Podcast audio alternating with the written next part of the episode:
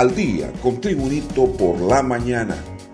A continuación, la actualidad informativa nacional e internacional este martes 23 de noviembre de 2021. Autoridades del Consejo Nacional Electoral y las Fuerzas Armadas de Honduras dieron inicio este martes la distribución de las primeras 4.059 maletas electorales hacia cinco departamentos de este país centroamericano.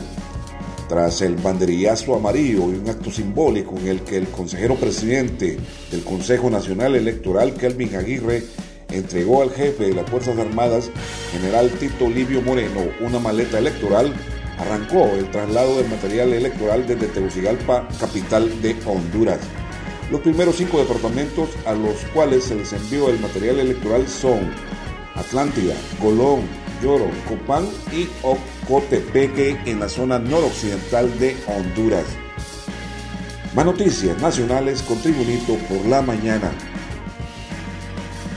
El Registro Nacional de las Personas sigue sin entregar 377.661 tarjetas de identidad a cuatro días de las elecciones generales del domingo 28 de noviembre próximo.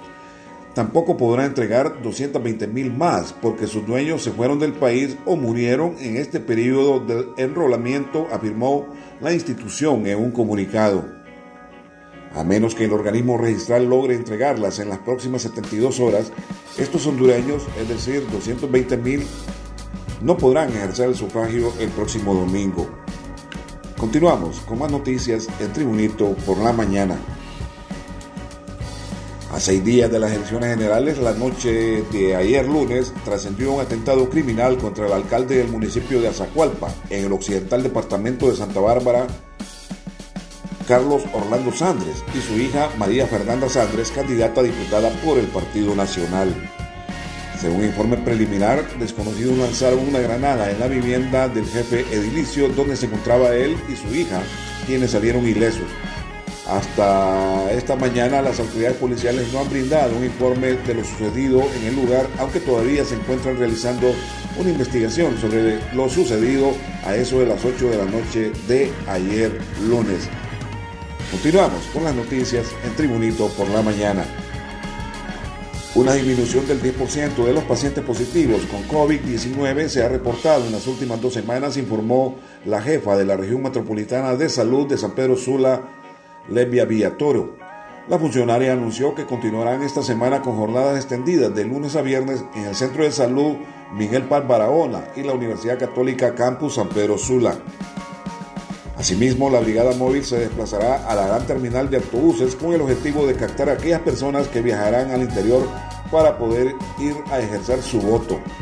En noticias internacionales, desde Ginebra, Suiza, se informa la alta comisionada de la Organización de Naciones Unidas ONU para los Derechos Humanos, la expresidenta de Chile, Michelle Bachelet, pidió hoy a Honduras que garantice un ambiente propicio para celebrar unas elecciones en paz y con transparencia, en las cuales los votantes puedan ejercer su derecho al voto sin miedo, pese a la violencia previa que se ha registrado en este país centroamericano recordando que desde que las elecciones generales fueron convocadas en septiembre de 2020 hasta la actualidad han sido asesinadas 29 personas, Bachelet expresó su preocupación por la violencia política en el país centroamericano y su oficina advirtió que los comicios se celebrarán en un contexto muy tenso y polarizado.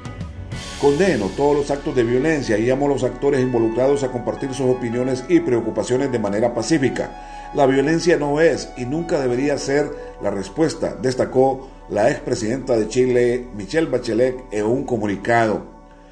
Y en los deportes, tres pesos pesados del fútbol europeo dispondrán hoy la oportunidad de clasificarse a octavos de final de la Liga de Campeones en la quinta fecha el vigente campeón Chelsea, así como el Manchester United y el Barcelona, estos dos últimos tras haber cambiado recientemente de entrenador.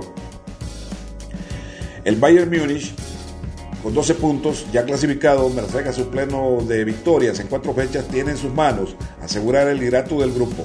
Una nueva victoria o un empate en Kiev ante el Dinamo, que solo tiene un punto, le garantizará terminar en la cabeza de del grupo que ya está clasificado. Para el conjunto dirigido por Xavi Hernández, el Barcelona perder no es una opción. Al borde del precipicio tras dos derrotas de las dos primeras fechas. El Barca enderezó el rumbo hasta el punto de depender de sí mismo antes de las dos últimas fechas.